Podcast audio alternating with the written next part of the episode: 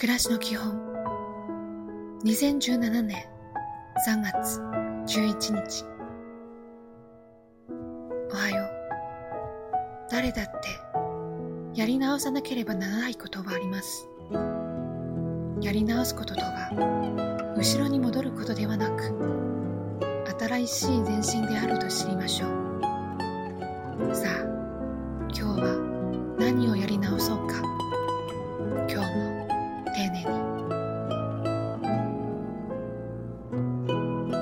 ちは。どんなことでもいいので信じていることを書き出してみましょう。思いつくままに書いてみましょう。書き出したらその紙を折りたたんで大切にしましょう。いい一日を。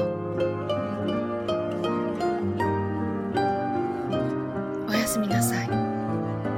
一度も作ったことのない料理にチャレンジしてみましょう。敗したとしてもめけてはいけません。そう。料理とはチャレンジです。やってみようと思う気持ちがあなたを若々しくしてくれるのです。